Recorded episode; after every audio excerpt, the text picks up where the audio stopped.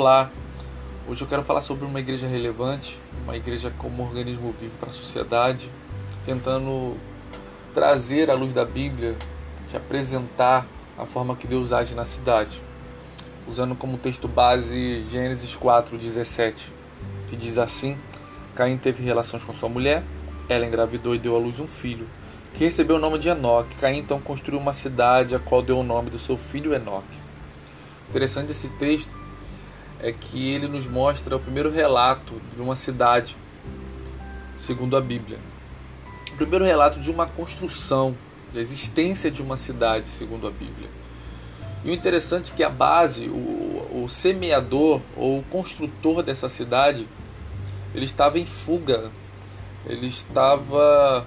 É, é, tinha sido afastado da presença de Deus por cometer, o seu, por cometer o primeiro homicídio da história matando o seu irmão Abel. Todo mundo conhece essa história, esse relato bíblico. E esse homem Caim, cometendo esse primeiro homicídio da história, ele agora em fuga, ele tem um filho e constrói a cidade, nomeia essa cidade com o nome do seu filho, conforme nós lemos aqui. É, que em princípio essa cidade foi construída nós vamos entender ao longo da nossa conversa semanal aqui. Primeiro, dentro dessa cidade, é, existiu o primeiro relato do caso de bigamia e o primeiro caso de violência urbana. Um homem chamado Lameque, ele se casa com duas mulheres e esse mesmo Lameque mata um homem e um jovem, cometendo esse primeiro caso de violência urbana. Uma cidade que vivia em torno de uma violência, né?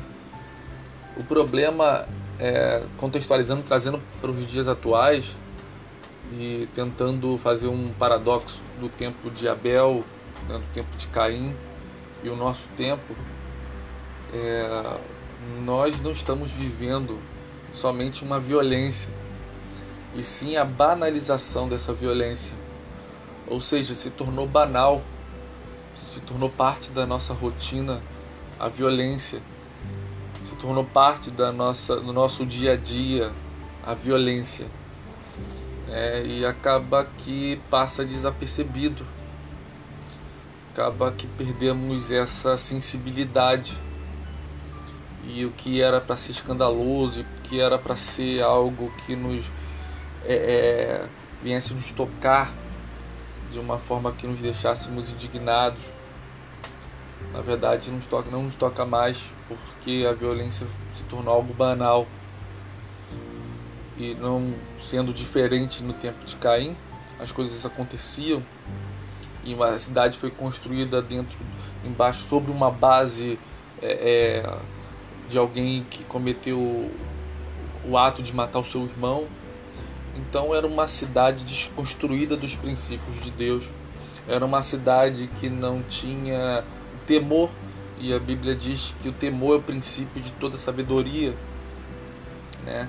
Então há necessidade desse resgate. Existem momentos né, nosso, dentro do nosso tempo e também no tempo de Caim, fazendo esse, esse comparativo, existem momentos que nós olhamos para tanta violência e a banalização dela que pensamos, parece que Deus nos abandonou. Talvez algo difícil de você externizar, de você falar, mas eu tenho certeza que por várias vezes situações que você viveu ou você viu alguém vivenciar em relação à violência dentro da nossa cidade, do nosso cotidiano, você por algum por várias vezes deve ter pensado assim, onde está Deus, né? Como Deus, onde Deus está agindo, porque Deus permitiu essas coisas acontecerem. Né? São perguntas é, que sempre serão feitas é, eu costumo dizer que hoje tem sido devido a tanta banalização da maldade que muita gente nem tem mais a sensibilidade de, de enxergar que Deus poderia agir em favor de alguém. Né? Mas olhando para a cidade, você vai encontrar a primeira coisa, a primeira, a primeira parte que me chamou muita atenção, né? uma parte que me chamou atenção foi quando nós vamos voltar um pouco dentro do próprio capítulo 4 e nós vamos encontrar quando Caim mata Abel. e Deus é, profere palavras para Caim, lançando palavras sobre ele. Caim teme a morte e ele fala para Deus: as pessoas vão me matar. E Deus fala para ele assim: Não, eu vou pôr sobre você uma marca, em você eu colocarei uma marca, e as pessoas saberão você Caim, e elas não vão poder te tocar. Enfim. É, muitas pessoas acham que isso, essa marca que foi colocada em Caim era uma maldição, mas eu já tenho uma visão diferente, já entendo, é, já interpreto de uma forma ao contrário, né? Eu enxergo que na verdade essa marca era é, era uma ação de Deus para proteger Caim, era uma ação de Deus para livrar Caim do, dos ataques, da, da morte, para livrar Caim é, de toda a maldade que poderia vir sobre ele, toda a consequência que poderia vir sobre Caim devido ao seu ato né, de matar o seu irmão. Então já enxergo isso como livramento de Deus, como ação da graça, um favor imerecido, um favor que Caim não merecia, mas Deus marcou Caim para livrar ele, para que quando as pessoas tentassem tocar nele, viriam essa marca que era uma forma de Deus proteger Caim independente da maldade de Caim, por mais mal que ele fosse ou a ação dele produziu, Deus ainda o queria guardar Caim. E voltando novamente para a cidade que foi construída sobre o nome do filho de Caim, você vai encontrar, né, Lameque, camarada que bagunçou tudo, mas também a existência de dois personagens nessa história chamados Jubal e Tubal-Caim, que significaram o desenvolvimento e a organização da cidade.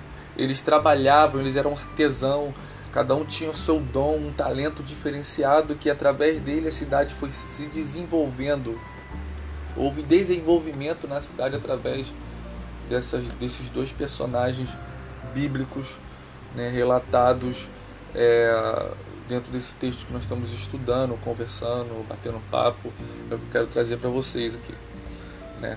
Então, é, é, então, é onde eu quero chegar com isso.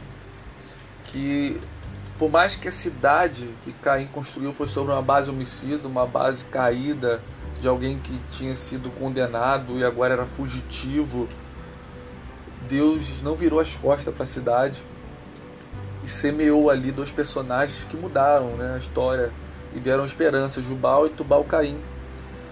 Deus ele age na cidade. É uma palavra de esperança para os dias de hoje, que dentro do nosso contexto, dentro dos nossos dias atual, atuais, por mais que a maldade esteja sendo banalizada, nós temos que ter certeza que Deus está agindo. Por mais que nossos olhos não consigam ver ou não estamos conseguindo enxergar a ação de Deus, eu não tenho dúvida que Deus ele está semeando é, pessoas, semeando vidas, homens e mulheres, com o desejo de trazer o desenvolvimento, trazer a transformação, de serem realmente sementes de Deus para a nossa nação, para a nossa cidade, para a nossa rua, para a nossa casa, é, para o nosso contexto. Então não tenha dúvida que você é uma dessas pessoas que Deus semeou para de alguma forma trazer um diferencial dentro da sua casa, na sua escola, na sua faculdade. E são nos pequenos detalhes. São nos pequenos detalhes. E dentro desse contexto caído da cidade que Caim construiu, desse contexto pecaminoso, nós vamos encontrar lá no versículo 26, do mesmo capítulo, capítulo 4, versículo 26, nós vamos encontrar esse texto sublime que diz assim: Sete foi pai de Enos. Depois do nascimento de Enos, começaram a invocar o nome do Senhor.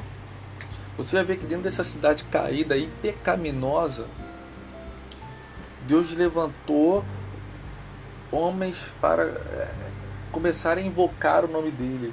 E é o primeiro relato de, de uma reunião de uma comunhão, de um culto, né, é, de uma oração nessa cidade, dentro de um contexto caído, dentro de um povo que foi de uma cidade que foi construída sobre a base de um homem que era o primeiro homicida da história e aonde relatos eram absurdo, absurdo do que era acontecido nessa cidade.